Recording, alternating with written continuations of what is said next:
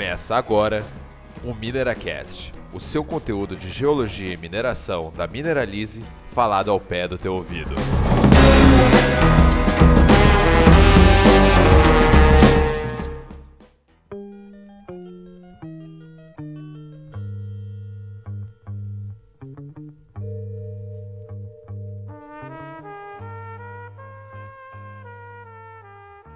Bom dia, boa tarde, boa noite para você que está ouvindo o nosso podcast.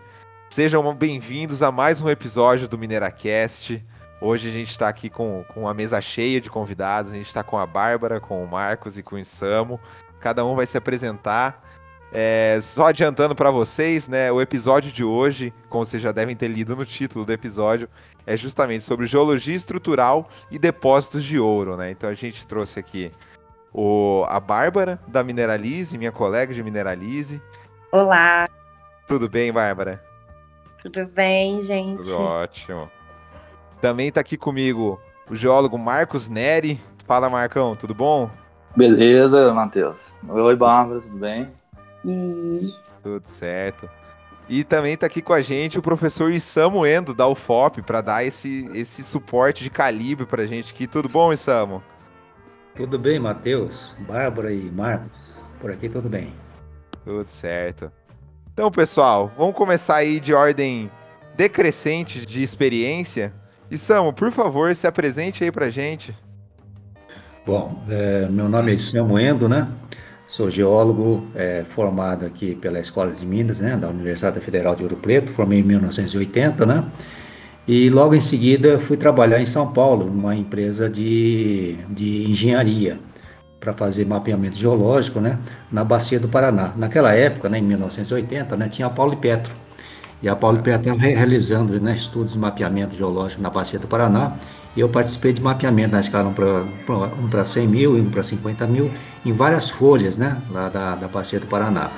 E em seguida eu fui é, né, numa empresa também de, mineração, né, do grupo Paranapanema, chamada Mineração é, Maçangana, né, e fui trabalhar em Rondônia, é, numa mineração, né, numa mina perto de, de Ariquemes, tá, é, para fazer por, prospecção né, e pesquisa de casterita.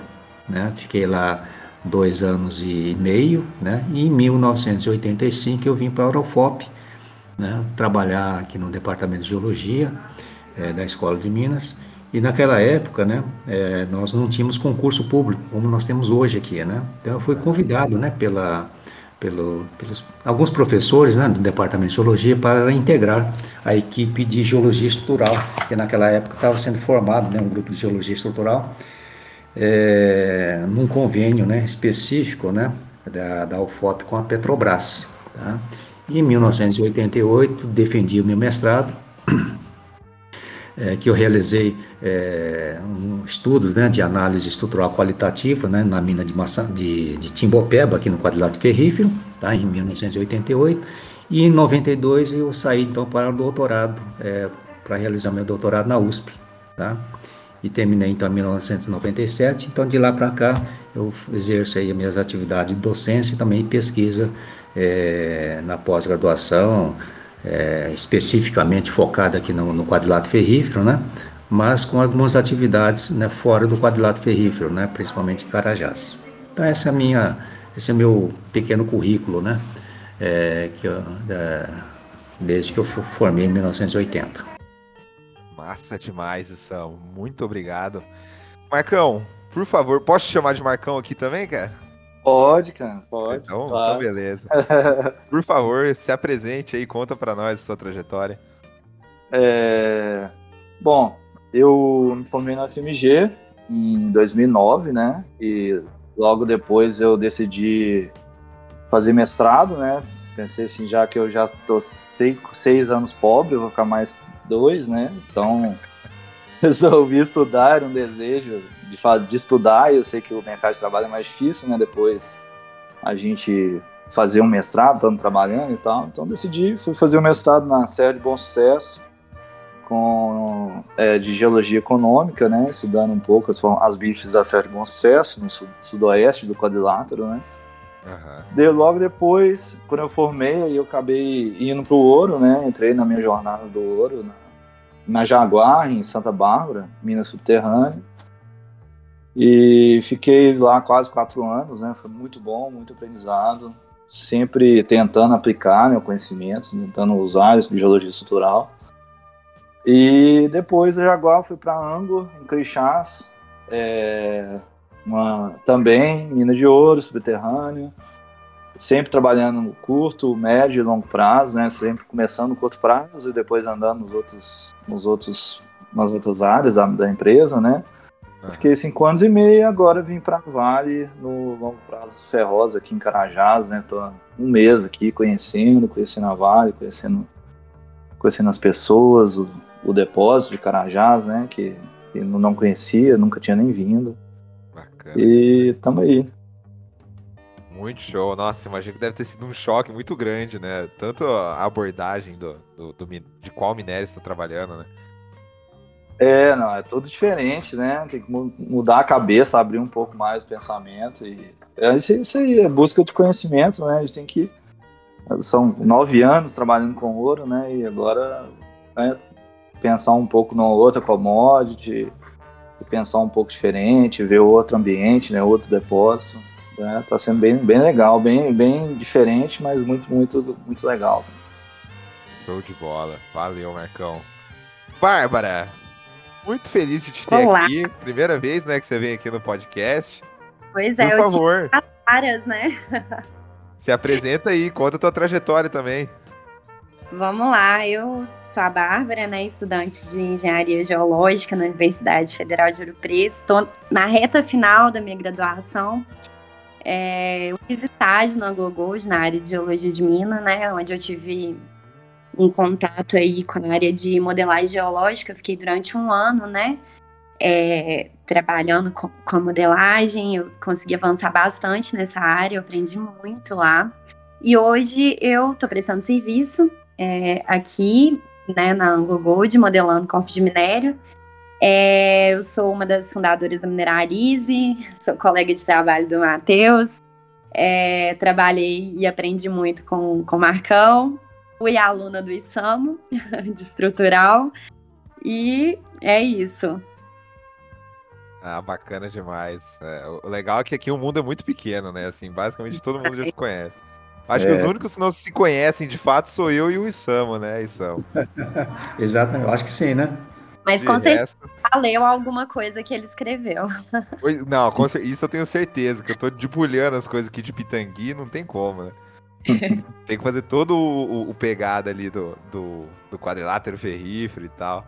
Exato. Então é isso, gente. Eu acho que eu nunca me, me apresentei aqui no podcast, já que estamos no clima de apresentação, eu vou aproveitar também. Então, pra, todo mundo já sabe que eu sou o Matheus Souza, né? Sou colega da, de Mineralize da Bárbara, do Perdoa, do Paulista e do Fidvó também, que vão, já apareceram ou vão aparecer aqui nos podcasts. É, eu sou geólogo formado pela Federal do Rio Grande do Sul, pela URGS. Eu fiz o meu TCC em Crixás, que foi onde eu, eu estagiei, fiz o TCC, então conheci Bárbara, conheci Fidvó, conheci o Marcão, conheci o mundo da geologia econômica também, né? Mas antes disso eu já tinha estagiado com geotecnia na parte de sistemas de contenção para rodovia na CCR, né, a Companhia de Concessão de Rodovias. Tem aeroporto, estrada, um monte de coisa aí pelo Brasil. Fiz também o meu estágio na, na exploração da Anglo Gold lá em Crixás, na Serra Grande. Passei três meses lá, conheci o pessoal, galera incrível. E depois eu fiz estágio e trabalhei um ano na Rossi, que é uma empresa de projeto e consultoria ambiental. E aí eu fui um geólogo, droneiro, cadista, mapeador lá. Da... Fiz toda essa parte aí, mais relatório técnico e tal. E agora eu tô como geólogo de mina, trainee da Jaguar. Jaguar Mining aqui em Pitangui, né, na mina Turmalina. Na verdade em Conceição do Pará, mas é a cidade, a maior cidade que tem aqui do ladinho. E, tô, e agora tô aqui rodando geologia de mina, planejamento de mina, agora tô no manutenção de mina, daqui a pouco vou pra planta e tô descobrindo esse universo gigantesco que tem dentro de uma mina só, né? Imagino quantos deve ter ao redor do Brasil. Mas fora isso, gente, desde todo mundo apresentado, eu acho que a primeira conversa que a gente pode ter tratando do tema do nosso podcast, que é geologia estrutural para depósitos de ouro, e considerando que quem está ouvindo o nosso podcast ou está conhecendo a geologia, ou está graduando a geologia, ou está recém-formado em geologia. Então, eu acho que a, a, primeira abordagem que a gente tem que fazer é como que a gente consegue descrever e caracterizar, de fato, o conceito de geologia estrutural. O que, que é geologia estrutural? É. Bom, geologia estrutural né, é uma disciplina que é, eu acho que a maioria dos estudantes corre da geologia estrutural, né? porque envolve né, um raciocínio espacial né, é muito, muito fino, né? E, e aí, obviamente, que o professor tem que realmente é, fazer se entender né, com os alunos no, no, sentido de facilitar essa visualização. Né? E essa visualização espacial tanto é facilitada é, quando você faz né, é, trabalho de campo. Né? Então, todo, é, toda a conquista né, da área de geociências né, é no fato de que uma boa parte né, do curso de geologia ou de engenharia geológica né, tem que ser feita em atividade de campo. Né? Então, 20% da carga horária né, do, de, do, dos cursos de geologia e engenharia geológica tem que ser em atividade de campo. Tá? Então, isso faz com que é, o aluno, né, o estudante, né, se é, tem um, poder, um, processo de empoderamento né, do, do, do, conhecimento geológico. Tá? Então, a parte de trabalho de campo é extremamente importante, justamente para dar essa visão espacial né, é, das estruturas, das feições geológicas, tanto de superfície ou de subsuperfície, né, de tal forma que ele consiga visualizar. Então, a, a, geologia estrutural envolve muito né, essa visualização das estruturas em, em, em, duas dimensões, em três dimensões. Tá? E aí eu falo que um, um, fato extremamente importante na geologia estrutural e que muitas vezes eu vejo que é, essa percepção não, não é assim tão, tão generalizada assim, ou se é, é não é dita né, no, no, no, no dia a dia. Né? É, quando a gente olha né, as figuras é, é, é nos, nos, compêndios, né, nos livros, tá? É, os autores né, do, desses livros, né, eles procuram, na realidade, desenhar as estruturas né, que estão sendo visualizadas no perfil da estrutura, sempre no plano de simetria da estrutura. Isso é fundamental. Né? Só que quando a gente vai no, tra trabalho de campo, é, praticamente esse aspecto é, é, é, esquecido. Então, se você faz, começa a analisar a, a, geometria e a cinemática, não no perfil da estrutura, no perfil aparente. Né? Uhum. Isso pode trazer né, sérias complicações e interpretações até equivocadas do ponto de vista cinemático. Tá? Então, nós, assim, já tenho é, relatado, né, eu tenho guardado, na verdade, essas, é, digamos assim, é, é, misinterpretação, né? ou seja, uma interpretação equivocada das estruturas em função da não observação das estruturas no seu perfil, né? no é. perfil da estrutura. Tá?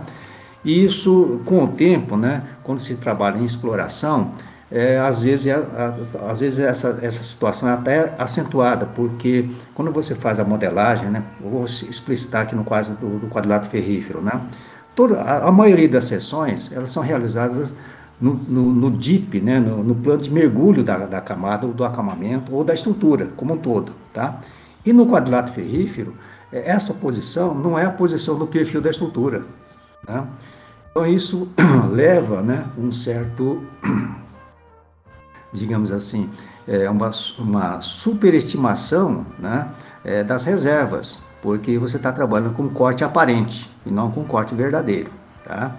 E é, né, essa dinâmica né, das minas né, acaba contaminando, na realidade, é, os geólogos né, e as pessoas, né, os estagiários que passam lá, né, e começa a, a, a trabalhar de que é, é essa, essa, essa, essa observação, esse modo de, de, de elaborar sessões, né, é uma sessão, é, digamos assim, o correto. Não, é o correto no perfil da estrutura. Só que, do ponto de vista da exploração, não tem como fazer né, de outra maneira, não é, é, da maneira como é feito hoje. Já está tá acessível o dado, né? É acessível, já, já é assim, né? E é lógico que quando você faz a, modelagem, você faz exatamente né, na, no, no, plano de mergulho das camadas, ou exatamente numa seção transversal tá?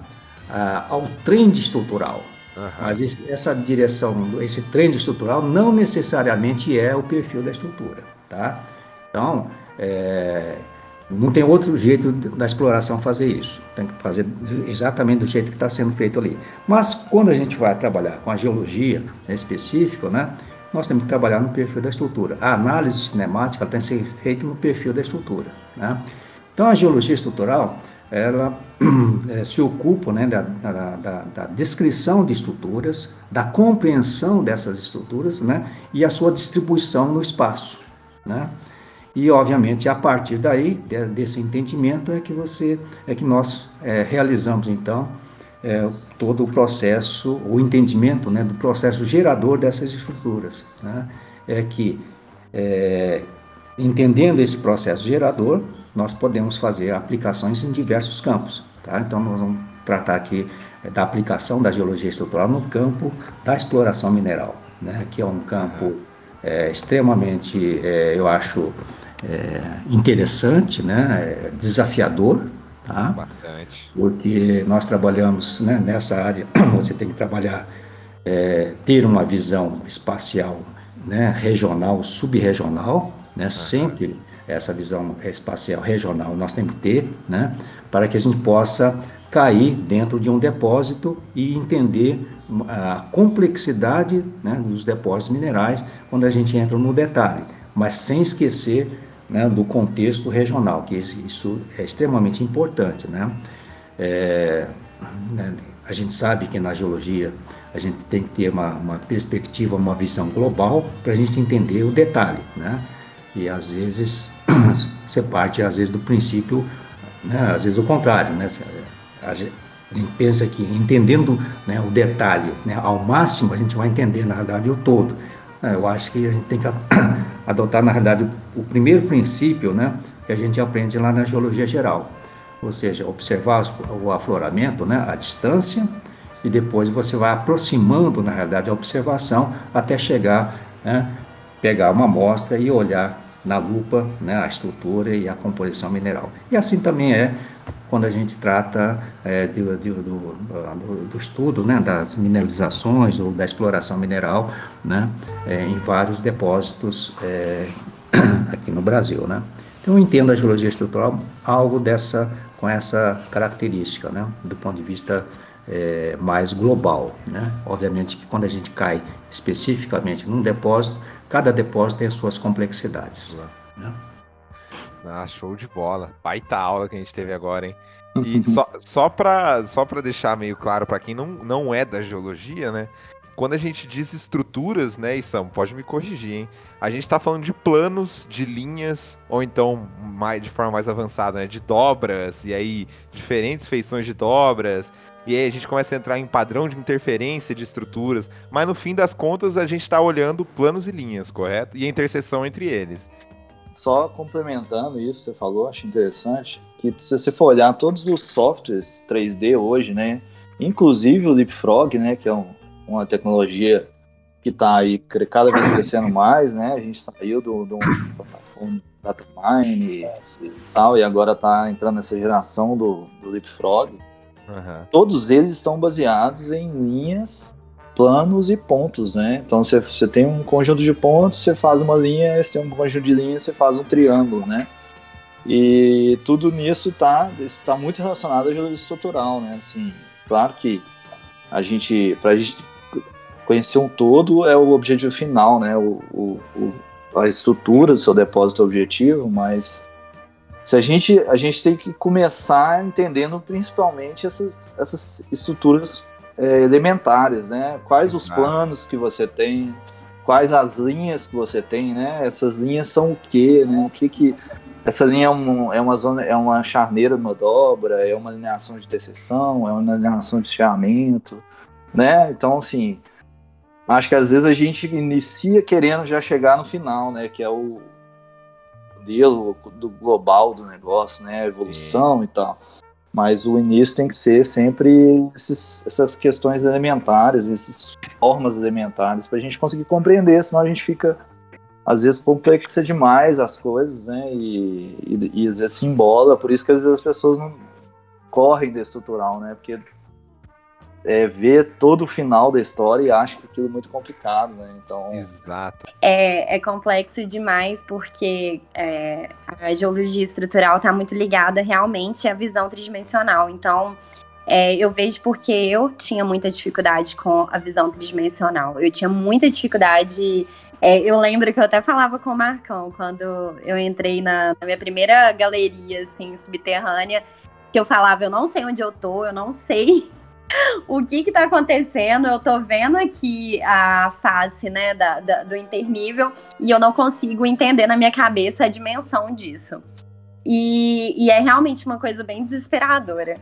Mas quando a gente vai conseguindo entender, a gente vai digerindo aquilo, aos poucos, né? É, tem gente que, óbvio, é mais rápido. Eu fui bem lenta nessa em pegar é, essa questão do, do, tridimensional mesmo, né? Da, da, da, estrutural aí. E, mas, mas a gente consegue. No final dá tudo certo. Então, é, o pessoal aí que vai fazer estágio, que vai entrar para o mercado de trabalho, eu acho que é, é, a gente às vezes acha que já vai chegar é, entendendo, sabendo tudo, mas essa visão tridimensional é uma coisa que a gente vai pegando. E às vezes a gente não consegue pegar na graduação.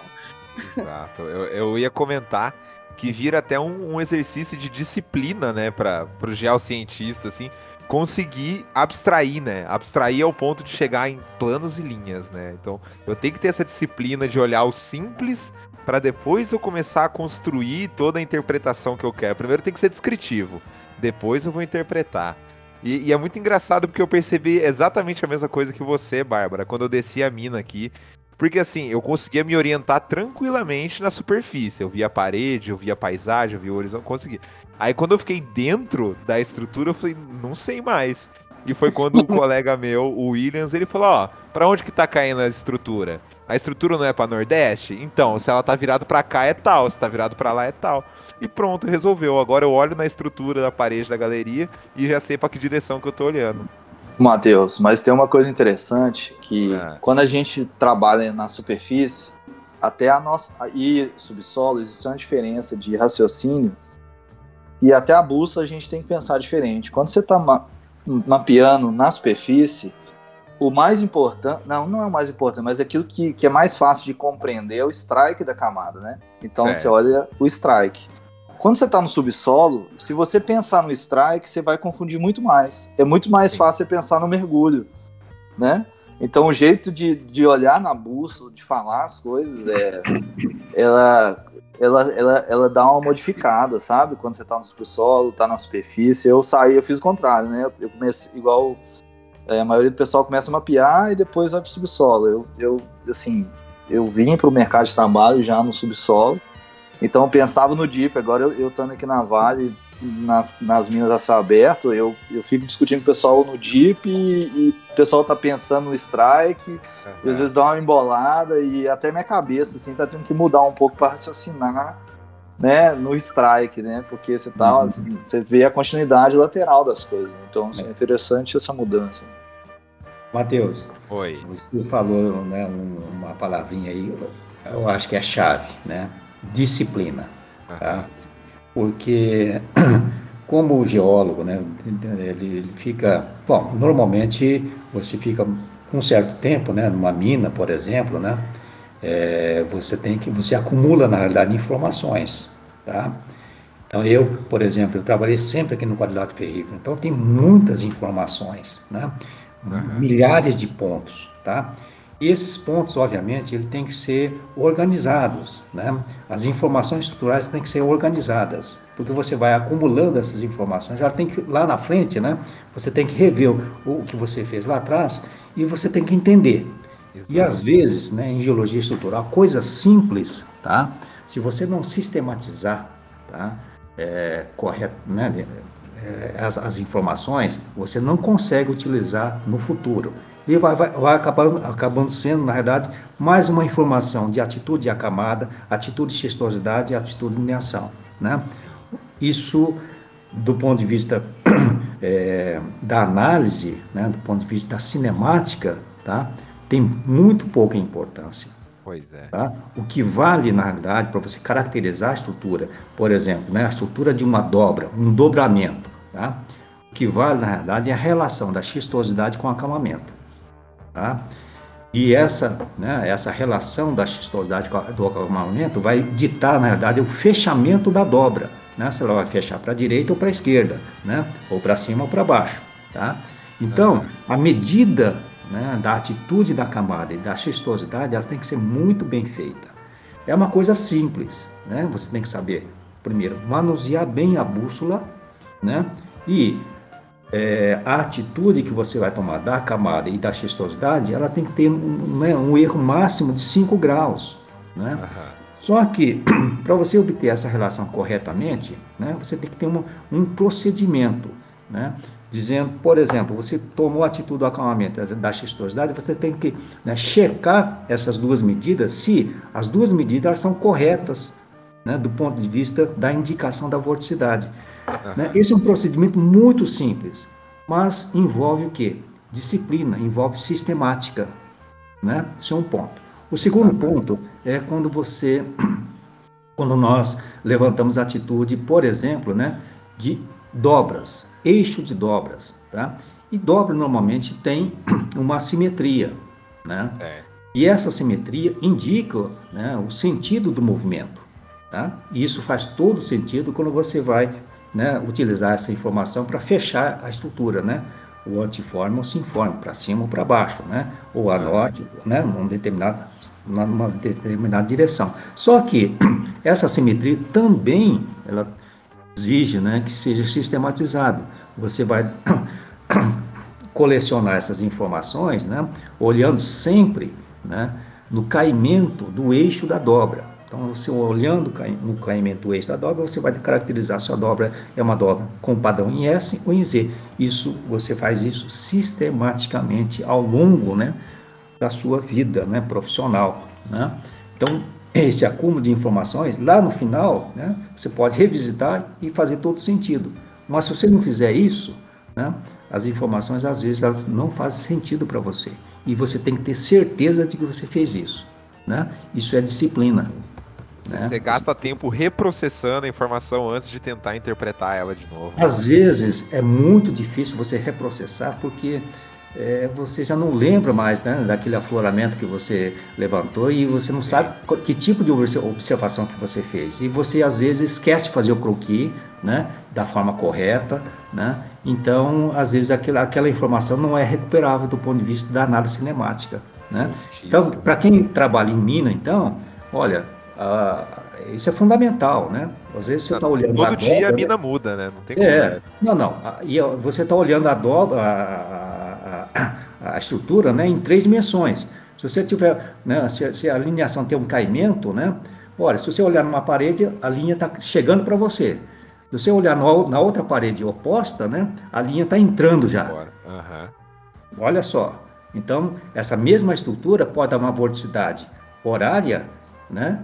É, e você está observando na, na outra né, na outra parede, por exemplo, na, na, na, no, outro corte, uma outra vorticidade anti-horária. Você vai ficar em dúvida, poxa, mas por que duas vorticidades distintas? Não, na verdade é a mesma vorticidade, só que um você está olhando com a lineação chegando para você e a outra lineação você está olhando né, no down deep, né, down plunge, como é que, como é que a gente chama, né? Uhum. Então essas pequenas, esses pequenos detalhes, eles fazem diferença tá? quando você vai acumulando né, informações.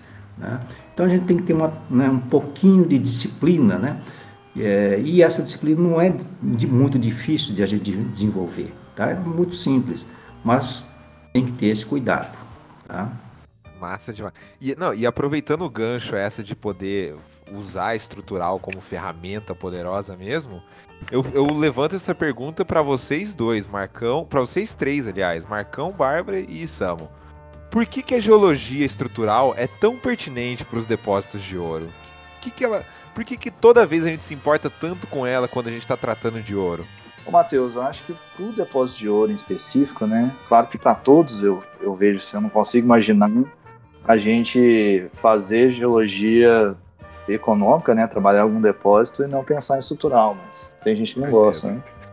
Mas assim, para ouro, a, ela, ela tem um, uma importância maior, né? Seria assim dizer, porque o nível de erro do ouro é muito menor, né? Então no ouro a gente fala por, em gramas por tonelada.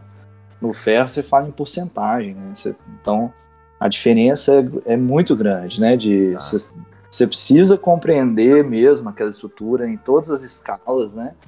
Para que seu depósito seja aderente. Então, assim, muitas vezes a gente acha que a geologia estrutural está ligada só à evolução do, do, do, processo tectônico, à geometria global do, do, né, daquela, daquela bacia, daquele, daquela região, mas a geologia estrutural está profundamente ligada à geometria do seu corpinho de minério. Então, quanto melhor você compreender a, as geometrias, né, os, os, parâmetros geométricos do seu depósito, o seu corpo de minério vai estar cada vez mais aderente à realidade. Então, você uhum. vai lavrar de uma maneira muito mais. Você vai lavrar, então, uma lavra de melhor qualidade, né? A sua reconciliação vai ser muito melhor. Então, Uhum. É, eu vejo assim, as, na mineração as pessoas têm essa, essa, essa. Ou o cara é muito geólogo e pensa só em geologia, né? E, ou o cara é muito minerador e pensa só em tirar minério, né? Uhum. E a gente precisa unir as duas coisas, porque quanto melhor o cara que está trabalhando dentro de uma mina no curto prazo e está modelando um corpo de minério, entender os parâmetros estruturais e usar isso no modelo dele, melhor vai ser a aderência dele isso é, é geologia estrutural na veia, assim, para mim, sabe? Matheus, é, é, concordo plenamente com, com, com o Marcos, né? É, a geologia estrutural, a, a, estrutura, na realidade, é que controla, aliás, o controle da mineralização se dá da seguinte forma: controle estrutural, aliado ao controle a, a questão estratigráfica. E é. quando a gente fala de questões estratigráficas, vamos falar assim é, das questões relativas né, ao. A, vamos colocar assim, a, a propriedade. Da, da... Não, não, a propriedade é, física da rocha. Né, okay. Né, especificamente, né, é, com, é, que eu quero dizer, na verdade, a estratigrafia mecânica, né, do ponto de vista da, da formação de barreiras hidráulicas, né, para é, o controle da migração de, de fluido, tá? nesse sentido. Né? Então, a estratigrafia e a geologia estrutural, elas trabalham juntas. Né? Esses dois é, é, campos né, da, da, geologia, elas trabalham, têm que trabalhar juntas. Né? E tem um dado importante é, que é, talvez, né, acho que todos os, os, os, geólogos já leram, né, entendem essas questões, né, mas às vezes transportar essas, né, esses modelos conceituais né, para a exploração é, exige um, né, um, uma certa disciplina também. Tá? Uhum. Primeiro, é, os fluidos, né, o fluido em si, tá, ele não entra no plano de cisalhamento. Isso por uma questão conceitual. Né? Por quê? Porque você tem uma tensão normal atuando ali, ele não entra o fluido ali tá? Não, ele não tem espaço, tá? O fluido, né, é, ele vai entrar, né, em algumas, é, em algumas combinações de estruturas. Isso, né, os trabalhos clássicos de Simpson, Cox, né, e recentemente, né, do Cohen, né, mostra que a, a migração né, natural né, dos fluidos, ela se dá na interseção de estruturas. Tá? interseção de fraturas, tá? É, interseção né, da xistosidade com acamamento, né, interseção da, das foliações tá, e eixos de dobras. Tá? Muito bem. Aí a pergunta que se faz é quando você olha, por exemplo, um depósito mineral em que eu tenho a mineralização ao longo do plano de falha. Ok. Esse é um processo em que né, o fluido né, entrou numa interseção de uma estrutura, pode ser, por exemplo, interseção é, de fraturas, né? interseção de duas superfícies. Tá? Gera depois, uma linha, né? É, numa linha, ao longo de uma linha. Tá? Então vamos simplificar. Ao longo de um eixo de uma dobra, por exemplo. Né? E normalmente o eixo da dobra é né, sempre né, de uma ordem mais simples, né? nasce sempre perpendicular à direção do movimento. E quando a gente olha, por exemplo, numa zona de cisalhamento, né, em que você tem essa mineralização, a mineralização já está paralelizada com a zona de cisalhamento e muitas vezes esses corpos já estão né, é, posicionados na posição DIP da estrutura. Então, como é que isso acontece? Ora, né, quando você forma um corpo mineralizado na direção né, de uma estrutura linear, tá, essa, quando estabiliza né, a pressão de fluido, esse corpo que cristalizou né, ao longo dessa linha de interseção, no cisalhamento, né, ele, ele começa a promover um processo de rotação da estrutura, de tal forma que isso vai paralelizando né, com a direção A, às vezes, né, da, da, da zona de cisalhamento. Tá? Não quer dizer que ele, sur, ele formou naquela direção, né? Ele formou Exatamente. na direção desconhecida e aí foi paralelizando. Exatamente. Entendi. Né? Então, o caso, eu, eu, eu acho clássico, né, é a mineralização da mini passagem. Né? É, a mineralização da mini passagem, né, ela formou num, ambiente né, extensional né, é, de uma falha, né, é uma falha regional, né, que nós agora né, nós denominamos essa falha né, de falha São Bento ou seja, uma falha que vem lá da região lá de, de Itabira, passa por São Bento, né? Sobe ali na região aqui de Capanema, né? E vem aqui no flanco nordeste, né, do anticlinal de Mariana. E num dado momento, essa falha, ao, ao invés de propagar, né, estratigrafia acima, tá? propagou estratigrafia abaixo. Isso faz com que, quando se muda essa, essa, essa orientação, né, você cria, na realidade, uma estrutura que a gente chama de pua parte. Tá? Essa estrutura é que então possibilitou a formação dessa mineralização de passagem e foi transportada né, para sul. Né? E nesse transporte, ao invés de ficar paralelo à lineação de interseção, que é em torno de 110, né, toda essa mineralização ela rotacionou para 90, né, para N80 a N90. Uhum. Tá? Então, esse é um processo é, normal que a gente é, já está estabelecido na literatura né, que corpos anisotrópicos dentro de uma zona de cisalamento, elas rotacionam, tá? Rotacionam né, e no máximo, né, na, no, na, na, rotação máxima, vai paralelizar com a direção A né, de estiramento mineral. Né? Então isso é, um, isso é um fato muito importante.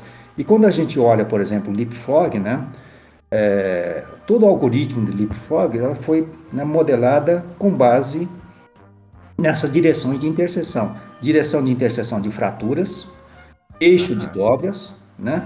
direção de interseção de superfícies é, tectônicas, né? por exemplo, SC.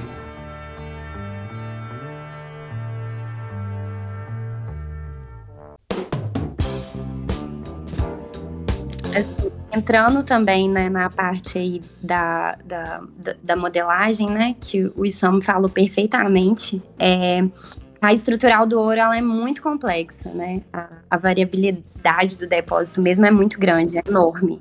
Então, uma coisa assim que é impressionante é que mesmo que a gente tenha uma malha de sondagem super apertada, né, análise química ali é, a cada 5 metros, mesmo assim eu não consigo ter certeza da, da, da geometria do meu minério, né, sem, sem ir a campo.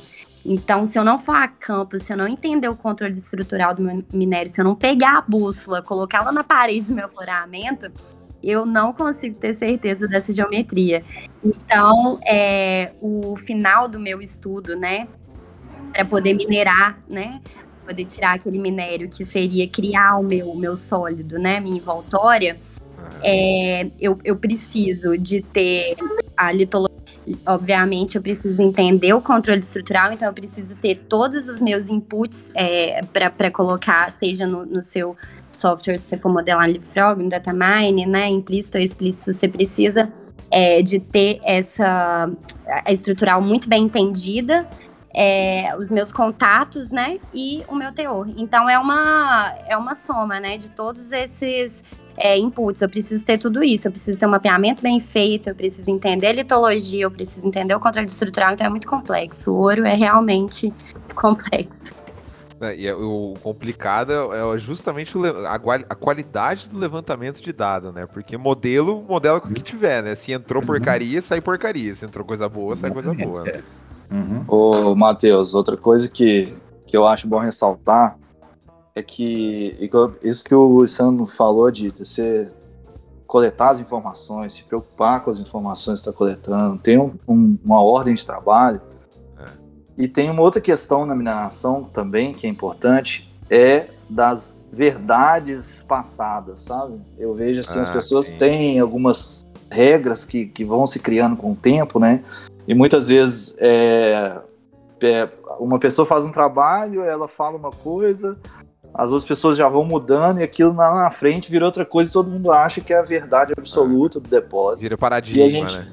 E vira um paradigma e todo mundo começa a fazer só daquele jeito e todo mundo modela daquele jeito e a gente precisa ter um pouquinho de questionamento, sabe? De, de das, do que a gente está vendo no campo questionar mesmo as ideias, questionar os modelos, questionar essas, essas verdades absolutas que cada mina tem a sua, né? O, o tal do uhum. plunge, né? Eu, toda mina de ouro, principalmente, as pessoas essa palavra plunge, ela é muito forte, uhum. né? E eu vejo que as pessoas, maioria das vezes, elas não sabem o que que o plunge representa, né?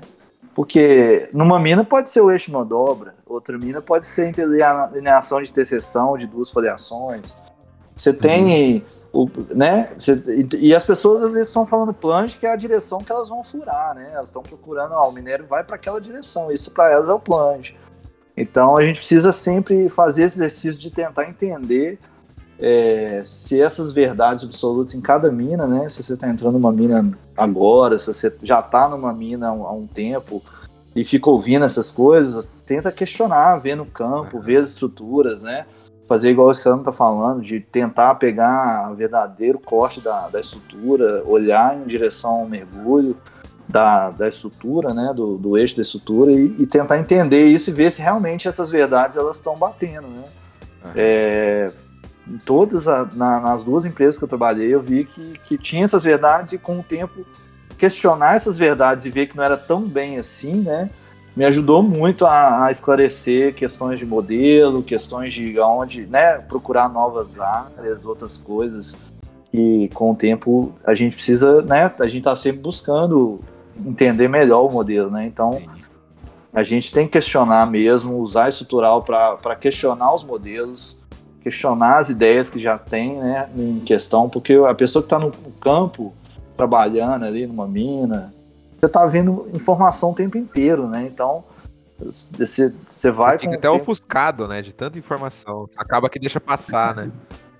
É, aquilo não pode virar comum para você, mas você tem que usar aquilo a seu favor, né? Olha, Exato. o cara fez um doutorado aqui, mas eu tô vendo isso aqui todo dia, então eu tô vendo muito mais estruturas às vezes que o cara, né? Então Exato.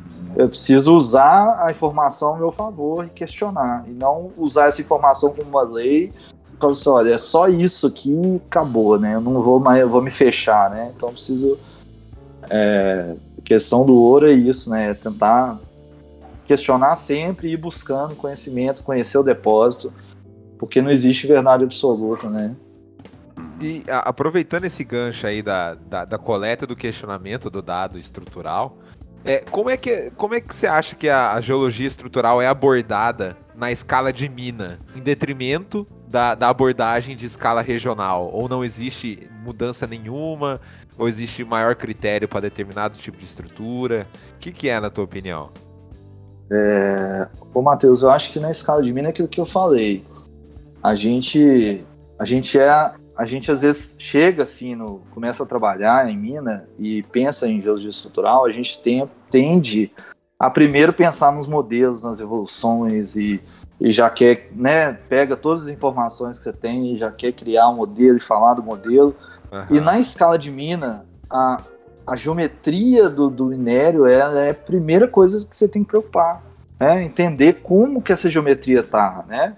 isso é uma coisa bem prática mesmo, uma coisa bem assim, local mesmo. Olha, como que essa minha esse ouro meu tá, tá disperso, em que que ele tá encaixado, né? Qual estrutura que ele tá encaixado, como que é essa estrutura, tem variação, né? Então, é, antes de você pensar numa evolução e tal, que, que vai te, te, te exigir um conhecimento maior do próprio depósito, uhum. você precisa buscar essa, essa geometria né, uma vez eu conheci com o geólogo Vassili Rolim, né, um baita geólogo que eu conhecia, amigo, e ele falava isso, que, que a coisa mais importante de, de, de, um, de um, depósito, primeiro, é entender a macroestrutura, né, a, ge, a geometria do, do, corpo.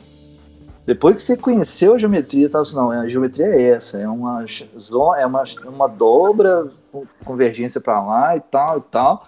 Aí você começa a entender a evolução, usar os dados, né, para para começar a entender todo o global, como que foi que evoluiu aquela coisa, mas dentro de um depósito é fundamental assim, tentar buscar essa geometria, como que esses corpos estão, o que que influencia, né? Se você muitas vezes eu vejo que às vezes a gente negligencia estruturas e isso influencia no seu depósito. Se, se, se, se, se a sua camada onde está o ouro encaixado, ela budina, e você não faz, seu modelo não, não contempla isso, né? Você está perdendo, você está é, sobreestimando, né, um, a sua, o seu conteúdo metálico. Porque você vai ter regiões mais. Prometendo ouro onde não tem, né? É, porque você vai ter regiões mais finas, né? No, que vai budinar e tal. E tem, essa, e tem. Não é só afinar, ele tem uma direção, né? Sim. Então, na terceira dimensão. Então, se você não tem isso, se você não olhar porque eu falo, pô, peraí, aqui tá budinando, como é que isso está no espaço? Como é que isso vai influenciar a minha camada de minério, né? O meu minério vai estar tá assim também? Como que isso está no meu modelo? Meu modelo está refletindo essa realidade? Essa é uma, acho que dentro de um depósito, isso é uma, questão, uma coisa que o, a, o geólogo que está lá trabalhando, curto, médio, longo prazo, ele precisa ter isso muito muito na, na pele dele, né? Tipo assim, será que o meu modelo representa? Tá? Meu modelo está mostrando isso, né? Porque você está é, colocando ou tirando conteúdo metálico do seu, do seu modelo. Então, essas estruturas elas precisam estar tá bem, bem marcadas, bem entendidas, compreendidas, né? As questões geométricas. E claro que toda evolução é fundamental. A, né, o, as estruturas e como que elas se formaram e tal.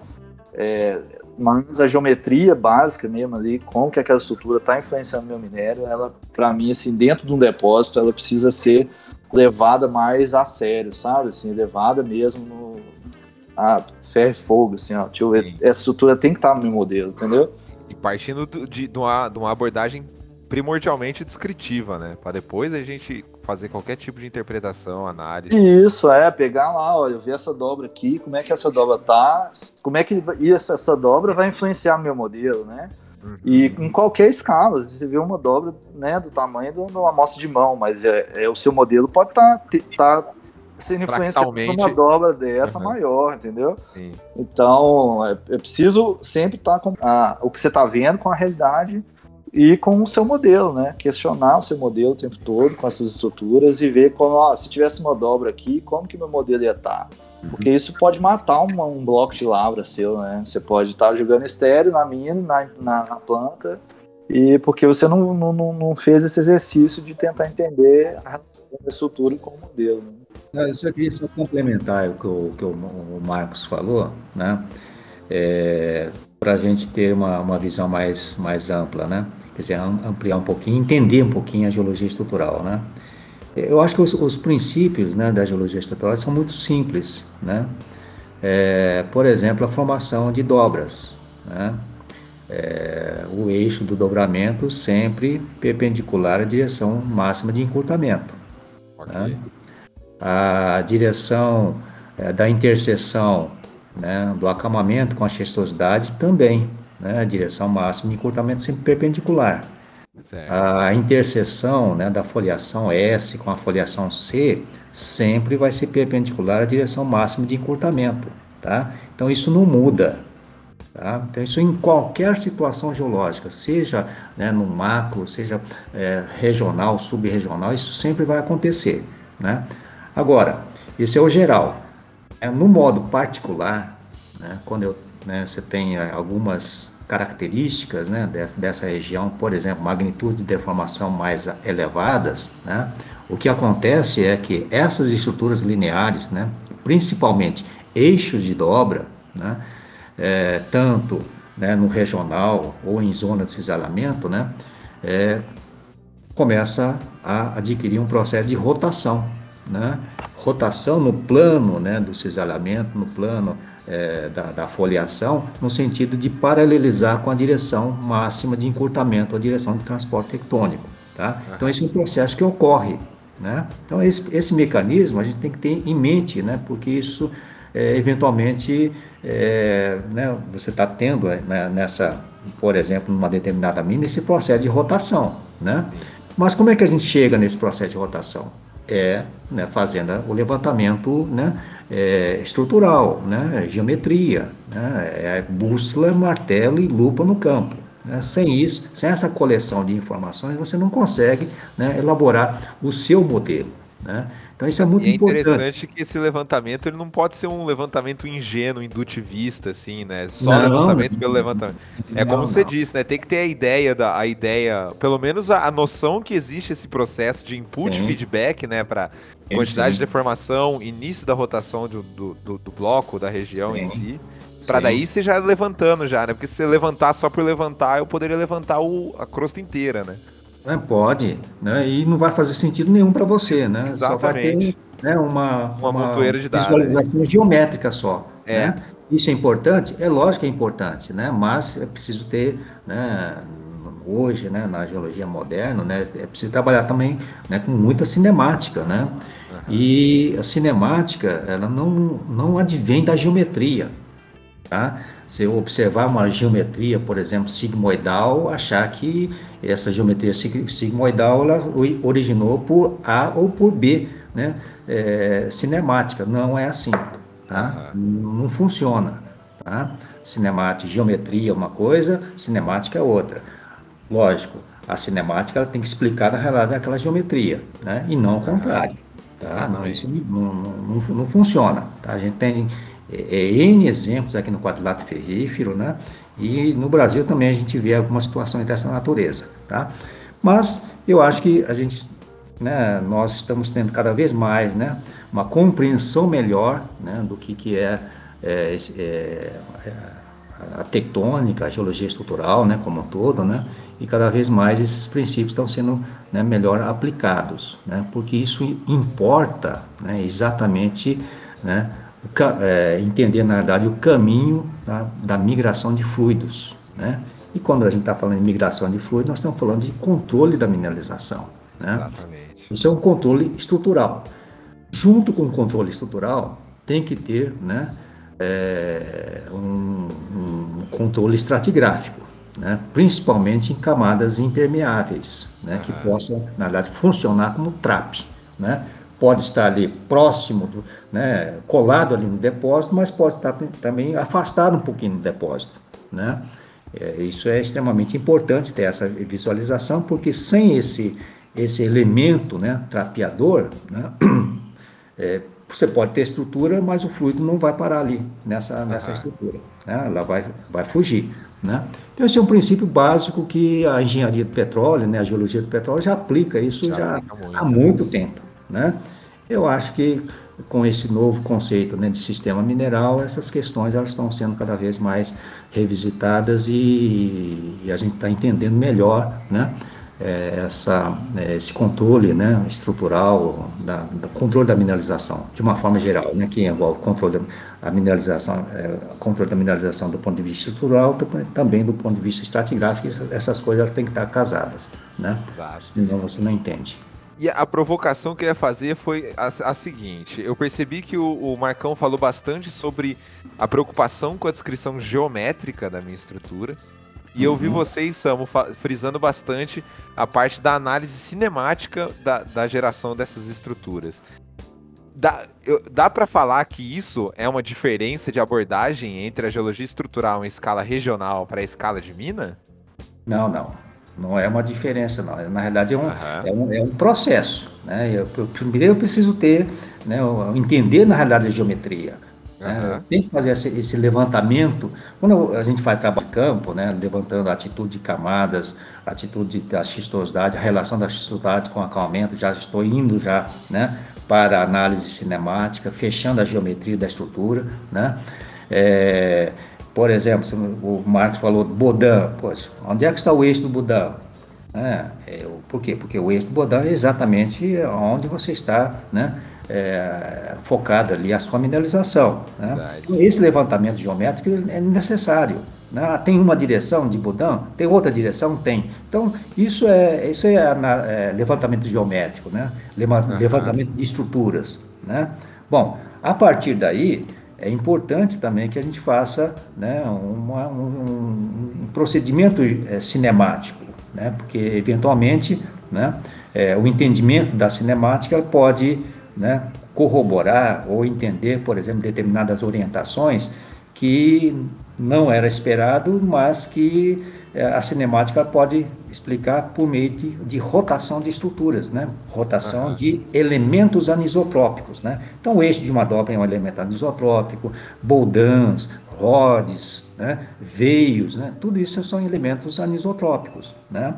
que vão rotacionar é, quando você tem um plano de cisalhamento. Né? Então, isso, é, esse fenômeno né, ocorre é, e tem vários exemplos aqui no quadrilátero ferrível que são fantásticos, né? Que esse fenômeno está é, é, ocorrendo sistematicamente durante né, o cisalhamento, durante a evolução de um dobramento é, é, ou alguma outra estrutura é, relacionadas aí a falhas ou zonas de cisalhamento. Tá? Esse é, esse, é um, esse é um caminho, na realidade. Né? Sim, um, então, um depende do outro. Não, uma é totalmente dependente da, da, da, da, da outra análise. Tá? É, não, eu queria falar sobre esse assunto, e assim, eu, eu frisei essa parte da geometria, porque eu trabalho, trabalhei, trabalhei, né, agora que eu estou no longo prazo, mas eu trabalhei muito na parte de produção mesmo, né, de modelamento, de, na, trabalhar com geologia de mina, de ouro, é bom que você faz o, o seu modelo geológico, e você vai ter essa resposta se deu certo ou não, né? Que você vai lavrar, você vai ver depois, a, a planta vai reclamar se não saiu o ouro que você falou que vai sair. Então, é, esse, é, eu, queria, eu queria frisar essa parte né, da, da geometria, porque às vezes a gente. É, porque às vezes a gente negligencia mesmo as estruturas, entendeu? A gente deixa de pensar como que essa. A gente trabalha separado, ó. Vou modelar, pego os furos, conecto os furos e tal, e e faz o modelo. Mas, ah, mas, pô, será que você tá vendo essa estrutura aqui? Como que ela tá batendo no seu modelo, tá? Então, é, ah, depois... deixa eu ir lá ver a estrutura então, né? Depois que vê a estrutura. É, e assim... E, e também linkar isso com o modelo, sabe? Com a sua forma que você tá desenhando. Uhum. E, né, aí depois que você viu isso, você vai, né? Mas durante esse processo você vai pensar na cinemática, você vai pensar no, né, nas estruturas, no como que isso tá. Eu acho que a evolução do pensamento, igual você não falou, é isso porque você também tem que ter o, processo de, beleza, o meu minério tá aqui, onde que eu tenho o outro, né? Onde que tá o, o, outra parte do minério? Como que o minério tá, tá em profundidade, né? Existem outros corpos em volta. Então, se você só entender a geometria e não entender da, da cinemática e do, dos processos que estão no seu depósito, vai, ser ficar, vai ficar muito mais difícil essa, essa compreensão, essa tentativa de achar novos corpos, de entender a continuidade do, da mineralização. Então, é, isso é uma parte eu, eu quis salientar por, por vir desse berço de, de, curto prazo, médio prazo, né, de, de, de, de mina, né, e que é importante, às vezes eu vejo que os modelos, às vezes, né, eles ficam ali meio que não, você não vê tanta estrutural nos modelos, sabe? Você vê, você vê uma envoltória, mas a estrutural às vezes fica mais na, no campo das ideias, né?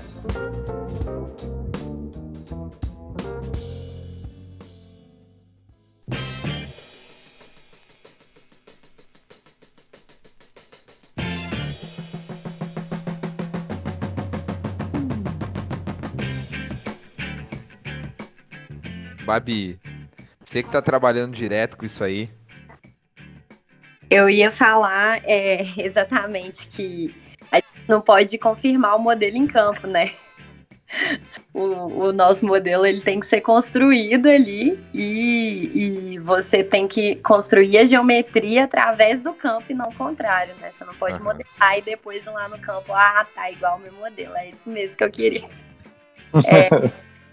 É, é, é, o que, às vezes, o, o curto prazo, ele, ele engole a gente, assim, né? E, e a gente precisa é, fazer o um modelo, a gente, e, e, às vezes a gente não vai em campo, vamos em campo, óbvio, mas é, não gasta tanto tempo é exatamente com isso que o Sam está falando, entender ali a cinemática, entender como é que se dá essa rotação, o que, que aconteceu ali, é, onde que está é, a, a, minha mineralização, como é que ela está se comportando, como é que ela vai se comportar, né? A gente está muito ali no aqui e agora, porque a gente precisa entregar a produção.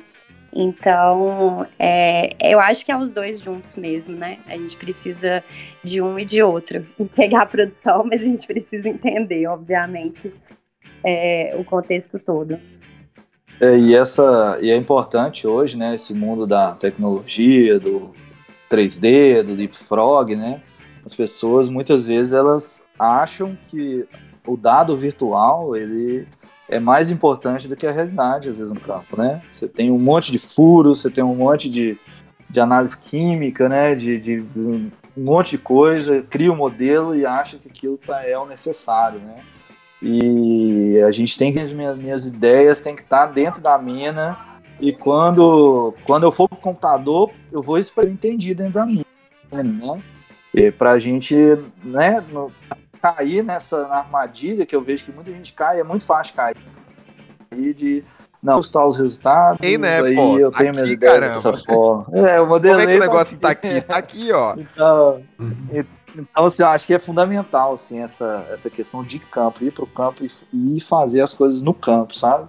Essa, esse trabalho uhum. sistemático que o Sam falou, de, de, entender no campo as estruturas e, e, a, a sua compreensão está lá no campo. É, né? Esse termo que você falou foi uhum. muito chave, uhum. expressar as ideias do campo, né?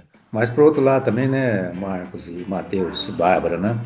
A gente tem que ter um arquétipo é, de estruturas, né? Sem um arquétipo, a gente não consegue trabalhar, né?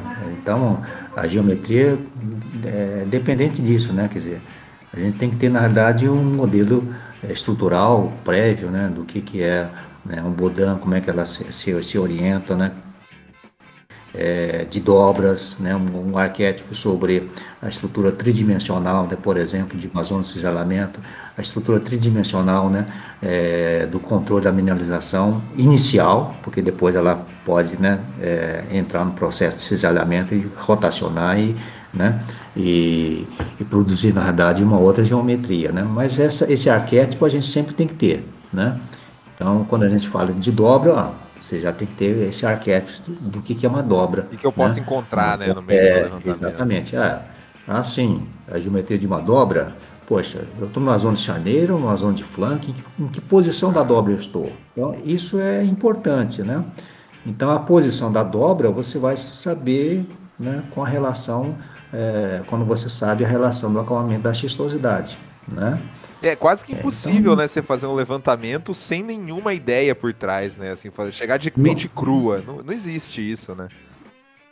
Olha, é, os, os, digamos assim, os geólogos mais é, puros, né?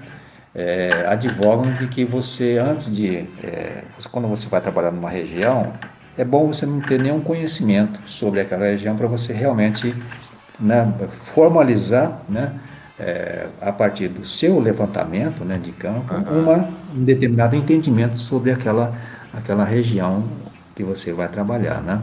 Mas hoje em dia é praticamente impossível você fazer isso. Pois é, né? né? A moçada toda já está com é, os, os, últimos artigos né, que estão saindo aí na Structural Geology, Precambium e tal. Né? Então isso não tem como mais fugir. Né? Mas é importante né, é, separar nesses artigos né, o que, que é dado, o que, que é interpretação. Exato. Tá? Isso é fundamental. Né? Então, o dado em si é importantíssimo. Tá? E fazer a partir daí se realmente a, né, a interpretação que está tá, tá desenvolvendo condiz com os dados que ele levantou. Né? Então, isso é, isso é importante. Então, essa, essa, essa, esse estudo, né, digamos assim, da, da, das propriedades né, de, um, de um trabalho científico é importante a gente ter, né, já adquirir, na realidade, essa, essa capacidade de discernimento, né, dado e interpretação, né. Marcão, é. você sente que, que existe muita diferença da tua experiência aí com o ouro para tua experiência que você está tendo com o ferro? Eu imagino que a resposta é óbvia, mas eu quero ouvir de ti, porque a história é boa. Olha, Matheus, eu a diferença é muito grande, claro, né? Assim, é, ainda tô assim é, conhecendo, né? Tentando organizar minha cabeça, né? Que sempre foi eu, nove anos dentro de, de uma mina de mina de ouro, né? Mineralização de ouro, é um, são né, depósitos bem menores, né? Em comparação ao ferro, né? Carajás. Uhum. E até a, é, é legal assim diferença foi também no, no, no até no, no, nível crucial, né? Lá em, aqui em Carajás, no, o metamorfismo é muito baixo, né? Então a gente está acostumado, eu tô sempre acostumado, acostumei a minha vida toda no fastiço verde, quase um fibolito, né? Você vê a foliação, você vê os, os minerais placóides mais fácil, então você é. consegue, né? Você vê um, uma gama de estruturas dúcteis mais é, de uma maneira mais simples, né? E aqui não tem isso. Então, assim, até nisso tem que acostumar, né? Não, falhas, ruptes, é...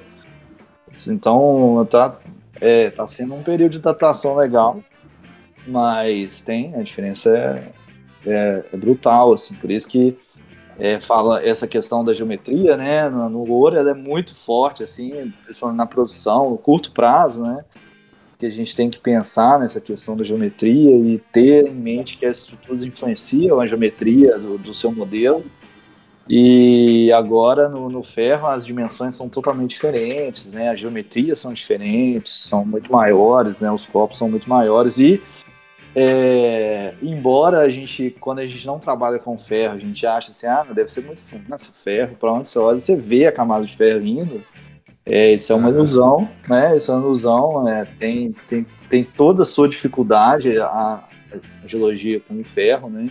As estruturas, o ISAMO, né? Trabalha muito com ferro disso e, e não é tão simplório, não é tão fácil, não é só chegar, porque quando você pensa com a mente de minério, né? Ah, para lá é ferro, para cá é ferro, então tá tudo certo, né? Só cavucar.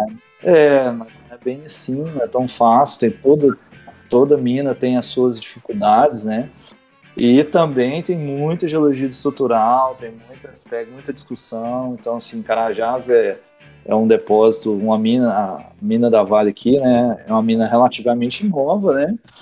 Mas é, ainda tem muitas brigas pela frente aí de geólogos, de estruturas, de interpretações, né? E é isso que, que faz valer nossa, nosso trabalho, né? É legal essas discussões, esse, modo de pensar diferente, né? Entender coisas diferentes. Então, é, tem, é muito diferente, mas a gente acaba é, entrando na, né, nessa, nessa mesma ideia de tentar compreender a, geometria, depois entender os processos, a evolução, os movimentos, né? E e tentar achar novos corpos, né? Novas, né? Que vai ficando difícil, né? Os mais fáceis já foram, né? Sim. Então, à medida que vai, que né? Os próximos passos são sempre mais complicados, porque não está tão fácil, não está tão trivial. Então, eu vejo que isso é um caminho que a mineração ela está sendo obrigada a entrar, né? Investir cada vez mais em conhecimento geológico. Geológico porque uh, tá mais difícil achar minério, né? Só o conhecimento operacional já não tá sanando é, mais o problema, né? É, não que antes as pessoas não tinham conhecimento ou não, não se importavam com isso, mas você tem que investir cada vez mais, né? É, e tá. fazer coisas mais direcionadas, ó, e como é que eu, né, onde que tá o meu, meu, meu outro corpo de minério, tem outro, né? E isso vale para o ouro e vale para o ferro também. A gente tem lá na, aqui em Carajás essa essa mesma, esse mesmo pensamento, né, de, pô, a gente tem que manter a vida útil da mina, manter o negócio, manter o nosso emprego. Então, é buscar sempre usar o conhecimento para tentar achar novos corpos, né? Então, a, regra é a mesma. Bom demais. Babi, você que tá modelando aí no Crixá, Eu sei que por aí tem bastante tipo de, de mineralização diferente, né? Eu sei que tem sulfeto maciço, sulfeto disseminado, veio de quartzo. Como é que é para você essa, essa experiência e muda muito a abordagem estrutural de um tipo de mineralização para outra aí?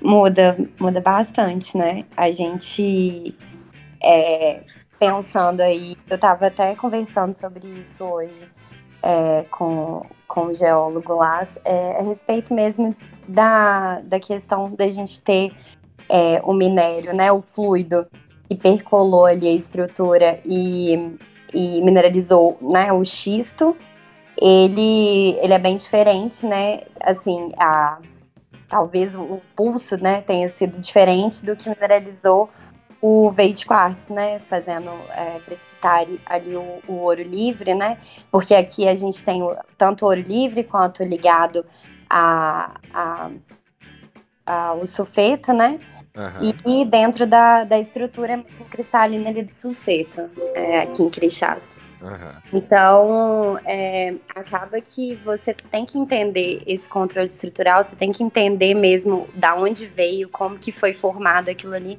para você conseguir mesmo, é, no meu caso, né, que é modelar, né, é, mas é, fazer a, a sua a geometria, né, mais perfeita ali do minério possível, a sua envoltória. Mas é, é complexo quando, ainda mais é, se tratando de, de Grinch, é, é bem complexo.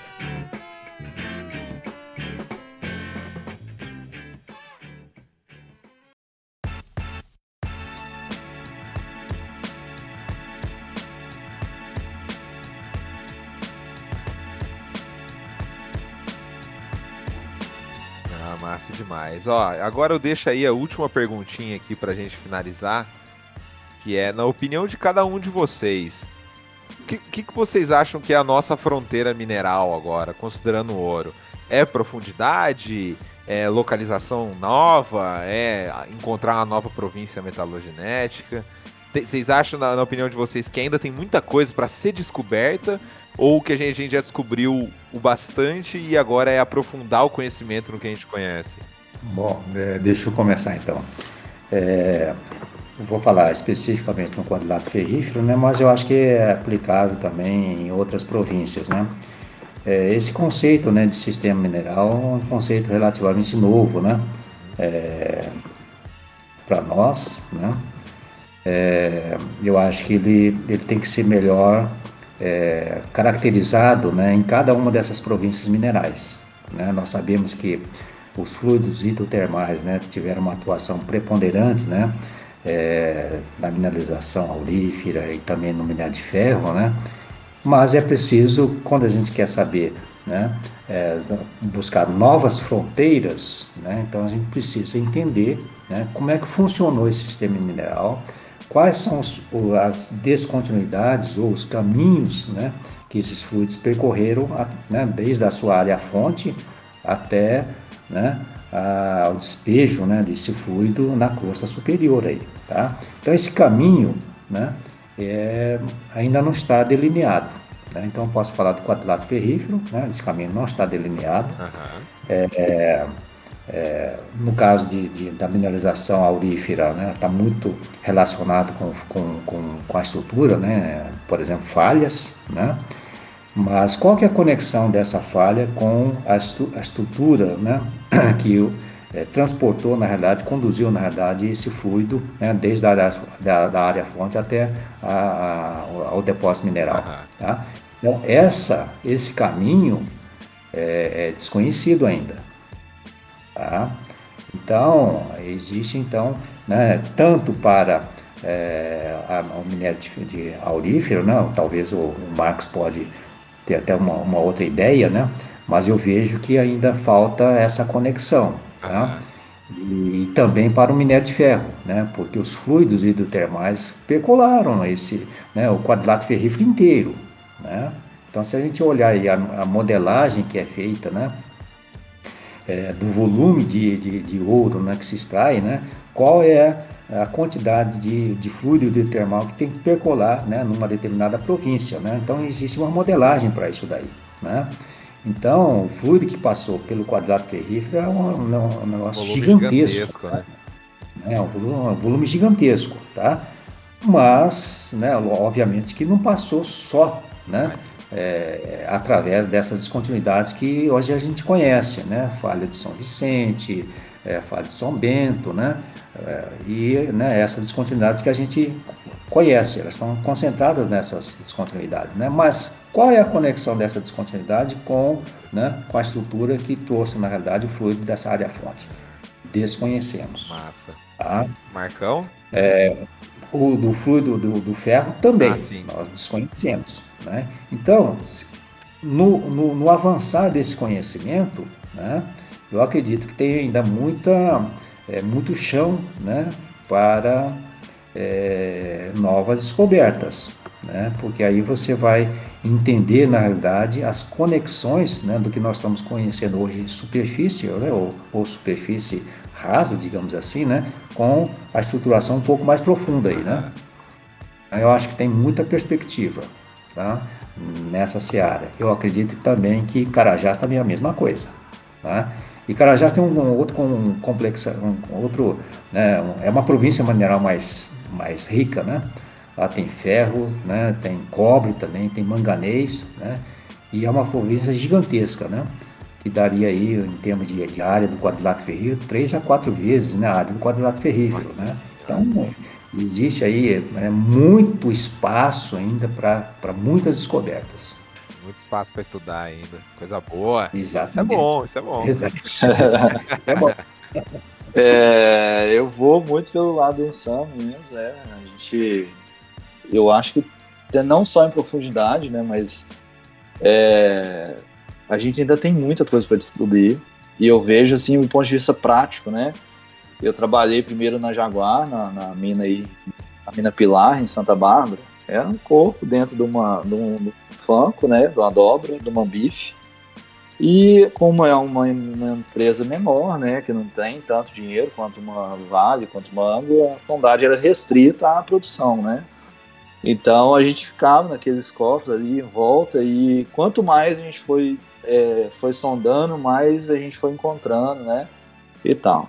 Depois, quando eu fui para Anglo, a Anglo tem três, três principais áreas, né, que, que eles produzem. É Cuiabá, que é gigantesco, né, aquela pera, né, gigante, que sai muito ouro. Córrego do Sítio e Crixás. É, e se você for olhar assim, o tanto que Córrego do Sítio e Crixás sonda em volta né, das minas principais e o tanto de corpos que ela encontrou. E se você olhar para Cuiabá, ainda continua sendo aquela pera, o foco e aonde se sonda, né? É, eu fico pensando assim na reflexão: a gente não encontrou ainda ou a gente não está procurando, né? Falta muitas vezes é investimento mesmo, é sondar, é furar, pesquisar a gente, a nossa pesquisa no Brasil hoje, ela tá ainda muito restrita ali a garimpos, aí acham coisa, o cara vai furar, mesmo assim fura muito pouco. Então, quando você pega empresas que furam muito mais, você vê que acha muita coisa. Em Crixás, né, em Crixás é impressionante o tanto de corpos de minério periféricos à mina principal. CDS também, é, se você for ver, tem mais de 300 corpos modelados, né? E numa área grande, espalhada, né? Não é só restrito àquela, aquele contextozinho pequeno, né? Então, é, e Cuiabá, com certeza, se você furar em volta, você vai achar um monte de coisa. Só que você tem uma mina gigante que tem muito ouro e que vai atrair todo o investimento para esse, esse, esse grande corpo, né? Então, essa reflexão que eu penso assim é que é, a gente tem muita coisa, igual o Luciano falou, assim, o fluido, né, mineralizante, ele é gigantesco. Só que a gente precisa investir, é caro, né? Mineração é caro. Pesquisa é muito caro. Então, assim, mas a, a, a gente precisa entender e, e, e né, o, o Brasil, os, gover os governos precisam entender isso, que se a gente fomentar essa pesquisa, isso pode virar uma coisa muito maior, né? Você tem estados aí, Canadá, Austrália, é, o Chile, né, que se, se, investe muito em pesquisa e eles têm, né, depósitos gigantescos aí, né? Então a gente, eu acho que é dessa linha assim, falta, falta pesquisa, falta pesquisa, falta furar, falta pensar diferente, né? Pensar, sair do campo do, do, que, do que a gente já está e, e, pensar em outras formas de prospecção. E o principal é furar, investimento, falta dinheiro. É, Pessoas precisam investir mais e tem muito, né? assim, tanto no quadrilátero, né, que as pessoas pensam, ah, não, já fez tudo, né, tem tantos anos de exploração lá, assim, não, ainda está assim, ainda tem muita coisa para descobrir no quadrilátero, Pois Carajás é. nem se fala, né? Tem um Aqui, paper é. bastante recente da, de, da CPRM falando que, de acordo com, com a base de cálculo para calcular qualitativamente assim, a maturidade de uma província metalogenética, né? Em comparação com províncias bem, bem maduras da Austrália, do Canadá, né? Que seriam 100% de maturidade, a gente ainda está com 65% de maturidade do conhecimento da nossa da, da nossa província metalogenética, quadrilátero ferrífero, no caso. Sim, sim. Então ainda tem muito caminho ainda. E uma coisa que você falou muito importante que é, é questionar se é só aquilo que tem mesmo, né? Tipo, você, você citou Cuiabá, que é aquele, o mesmo corpão mineralizado lá, em detrimento de Crixás, por exemplo, que descobriu muitos vários corpos periféricos, né? É, é essa, essa postura, assim, quem, quem não sabe o que procura não entende quando encontra, né? Esse é o, o professor da URGS me falou isso uma vez. E eu acho que cabe exatamente para isso que você disse. Se eu não mudar a minha postura para procurar, na hora que eu encontrar, eu não, eu não vou saber que eu encontrei, né? Eu não tô procurando. É, às vezes você vai beliscar ali e vai deixar de lado, virar as costas e embora, é. né? fazer outra coisa. É, com certeza. Eu, eu, eu ia falar exatamente isso. É, às vezes também a gente pode não entender, né, a, a é. estrutura. E isso é uma, uma pegada aí que eu acho que talvez as minas é, estejam adotando agora, que é realmente a reinterpretação do, dos corpos de minério já existentes, que é um trabalho que eu tenho é, que eu tenho realizado aqui em Crixás e eu acho que é muito importante, porque muitas vezes, é, antigamente, né, é, você não tinha tanta necessidade de entender tanto ali o. É, entender, né, o micro, por, porque acaba que você tá vendo o ouro ali, você só vai comendo ali no veio de quartos mesmo, né, no caso daqui de pichás, e, e tirando, como a gente fala, ouro é, teor lá 7 gramas para cima, só o que é muito rico, e hoje o que pra gente é muito, que, né, pode ser 3 gramas é, já é muito, né?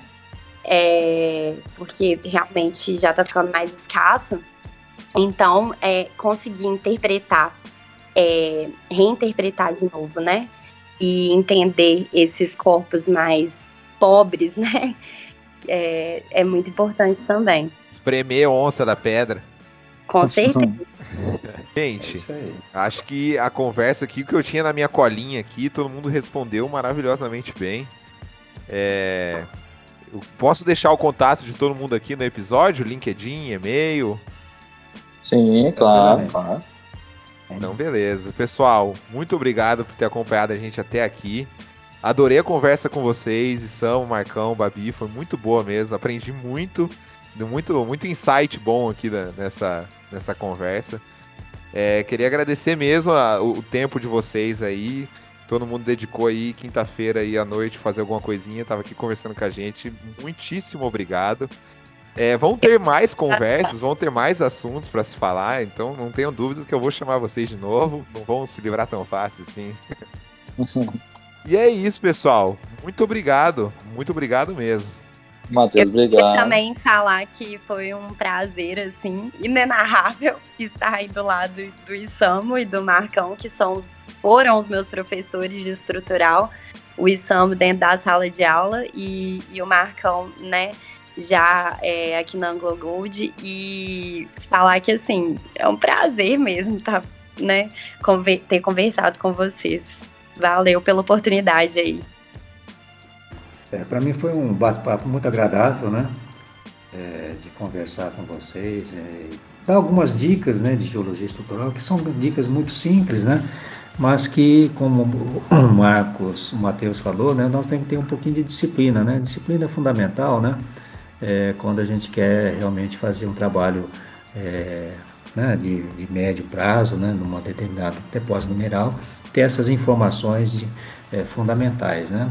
Disciplina também, né, entender que é, geometria é importantíssimo, né, e que a partir daí que você constrói, na verdade, toda, é, toda a estruturação, né, do, de um depósito mineral, entender também que é, muitas informações de cinemática também são importantes para você ter, na realidade, como é que esse depósito evoluiu, né, do, do contexto local, né, linkado também com o contexto regional. Né.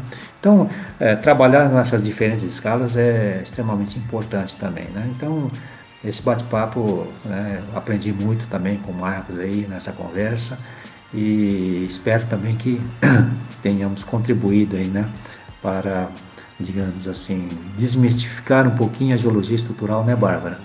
Às vezes é muito, é, eu falo, às vezes é a disciplina muito árida, né? Mas a gente, nessa aridez a gente tem que né, facilitar, na realidade, o entendimento, ler né, o que, que as pessoas estão tendo dificuldade e tentar né, passar essas informações da melhor forma possível. Né? Então, esse é o meu trabalho aqui na universidade, né, nas aulas de geologia estrutural.